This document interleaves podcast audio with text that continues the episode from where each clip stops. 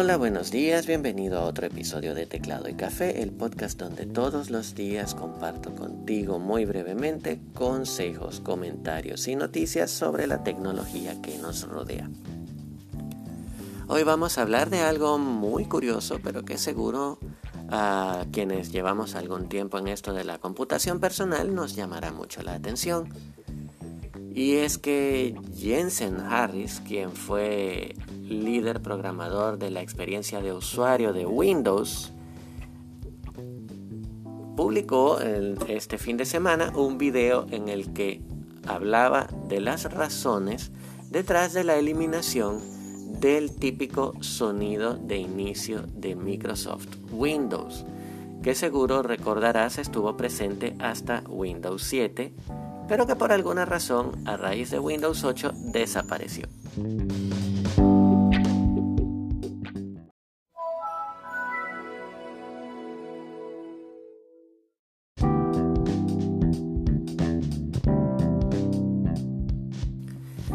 El video en su canal es algo más largo, son 15 minutos de video, pero realmente no tiene desperdicio, pues empieza a explicar desde el principio de una manera muy breve e interesante cómo evolucionó la historia de los computadores desde el primer computador o el primer prototipo de computador personal diseñado por Xerox Alto hasta las computadoras que conocemos el día de hoy. Allí después de hacer un breve recuento de cómo sonaban los primeros eh, altavoces, por decirlo de alguna manera, Jensen empieza a contar que no fue hasta Windows 3.1 cuando el sonido realmente se hizo presente en los computadores personales. Eh, eran sonidos de 8 bits muy particulares, parecidos a los que se escucharía en una Nintendo, y realmente a partir de ese momento revolucionó el modo en que la gente consumía eh, equipos de computación, esperando jugar videojuegos, esperando mm, escuchar música y también por supuesto esperando los aclamados eh, sonidos de Windows. Recuerdo de hecho que yo fui uno de esos usuarios de la era de la década de los 90 de Windows 98, eh, Windows Millennium Edition, Windows XP o XP. Y recuerdo haber comprado en alguna ocasión el disco, el, CD, el disco compacto con eh, Microsoft Plus. Microsoft Plus, que era un paquete de temas visuales con iconos, fondos de pantalla, colores y sonidos que se instalaba Microsoft Windows para cambiar precisamente el modo en que se veía y en que sonaba y la persona pudiera tener una experiencia eh, fresca de uso cada cierto tiempo. Así pues, él mismo explica que llegó el momento en que compraba eh, una computadora nueva con una nueva versión del sistema operativo y lo primero que esperaba era eh, escuchar cómo sonaba la máquina cuando arrancaba también detalla eh, experiencias que, que, sí también tuve la oportunidad de vivir como los, los asistentes de instalación de Windows XP que tenían su propia música y te acompañaba la música durante la instalación e inmediatamente después escuchabas el famoso sonido de arranque.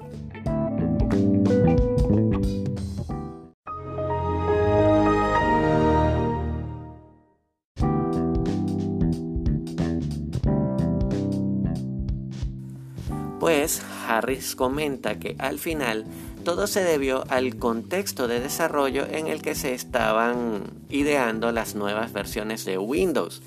Un dato interesante que comparte Jensen Harris en ese momento es que fue en 2008 cuando empezaron a idearse los famosos equipos Microsoft Surface, equipos pensados para la movilidad. Se estaba desarrollando Windows para procesadores móviles con arquitectura ARM y ya no se trataba de una computadora puesta en un escritorio esperando específicamente a que tú llegaras a tu oficina a prenderla o a la mesa de tu cuarto o a donde fuera, sino que ahora la computadora iba contigo a todos lados.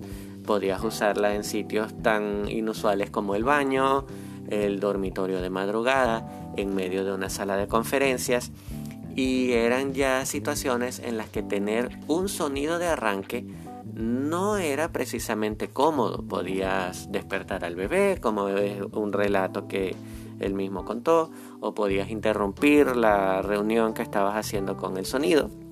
Incluso yo, que particularmente hago radio, en radio utilizamos las computadoras, ahora las computadoras están hasta en eso, en la automatización de la programación de radio.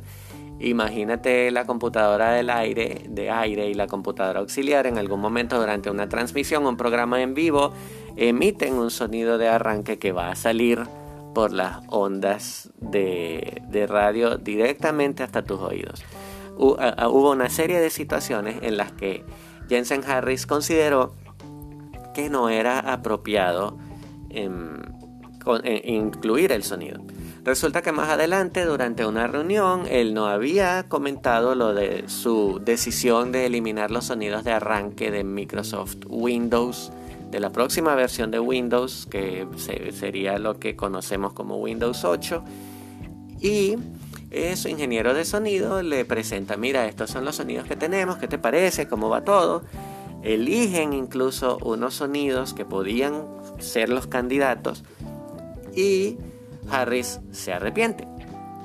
Eh, se arrepiente y empieza a decirle a los muchachos que evaluaban los fundamentos de, Windows, cómo se comportaba en el mercado, cómo, cuáles eran los puntos fundamentales del sistema operativo. Y resulta que ellos y el equipo de desarrollo venían ya luchando, haciendo todo lo posible por hacer el arranque de Windows cada vez más rápido en dispositivos más compactos y pequeños como las tablets. Y allí se daban cuenta de que el código con el que, eh, con el que tenía que arrancar Windows para ejecutar el sonido, lo hacía hasta un segundo, poco más de un segundo más lento. Eh, total que ellos cuando se les dijeron, se les dijo, mira, parece que Jensen va a remover el, sonido de arranque, ya está casi confirmado, ellos fueron y eliminaron el código. celebraron el hecho de que habían hecho el sistema operativo unos segundos más rápido, habían liberado decenas de, de megas de memoria. Y bueno, dijeron esto es, muy bien, estaban felices y cuando Harris le dijo, mira, eh, yo creo que el sonido debería estar de vuelta, el equipo de desarrollo dijo, no, ahora no, eh, Windows es mucho más rápido sin ese código, eliminamos una buena cantidad de código y no pensamos volverlo a incluir. Y así, bueno, lamentablemente el sonido de arranque quedó por fuera para las versiones de Windows 8 y Windows 10. Lo cierto es que Harris está arrepentido y confesó en su video que el sonido de arranque de Windows 8 sigue por allí y que él estaría muy contento de incluirlo en alguna versión de Windows o por lo menos demostrarlo mientras consideran si devuelven o no el sonido de arranque a las próximas ediciones de Windows. Y esa es más o menos la historia. De todos modos, si sabes algo de inglés, si tienes tiempo, te sugiero, te invito a ver el video. Mm, está muy bueno y describen una gran cantidad de sonidos que por cuestiones de tiempo, producción y mm, eh, recursos no voy a incluir acá. Así que en la descripción de este episodio vas a encontrar el enlace al video de Jensen Harris, de verdad muy bueno, 15 minutos muy bien invertidos y si te suscribes a su canal, probablemente escuches el sonido que iba a darnos la bienvenida en Windows 8 si lo hubiesen liberado. En fin, eso es todo por este episodio. Gracias por escucharme otro día más. Recuerda que estoy contigo de lunes a sábado entre las 7 y las 8 de la mañana. Hoy me disculpo, eh, Andrés tuvo una pequeña indigestión en la madrugada y se nos eh, interrumpió el sueño y me levanté un poco más tarde y por tanto todo se tardó un poco más. Pero mañana sí vamos a estar más temprano. Un abrazo, por favor, uh, hablando de sonidos que interrumpen. Un abrazo, por favor suscríbete, comparte esto con tus amigos y hasta mañana.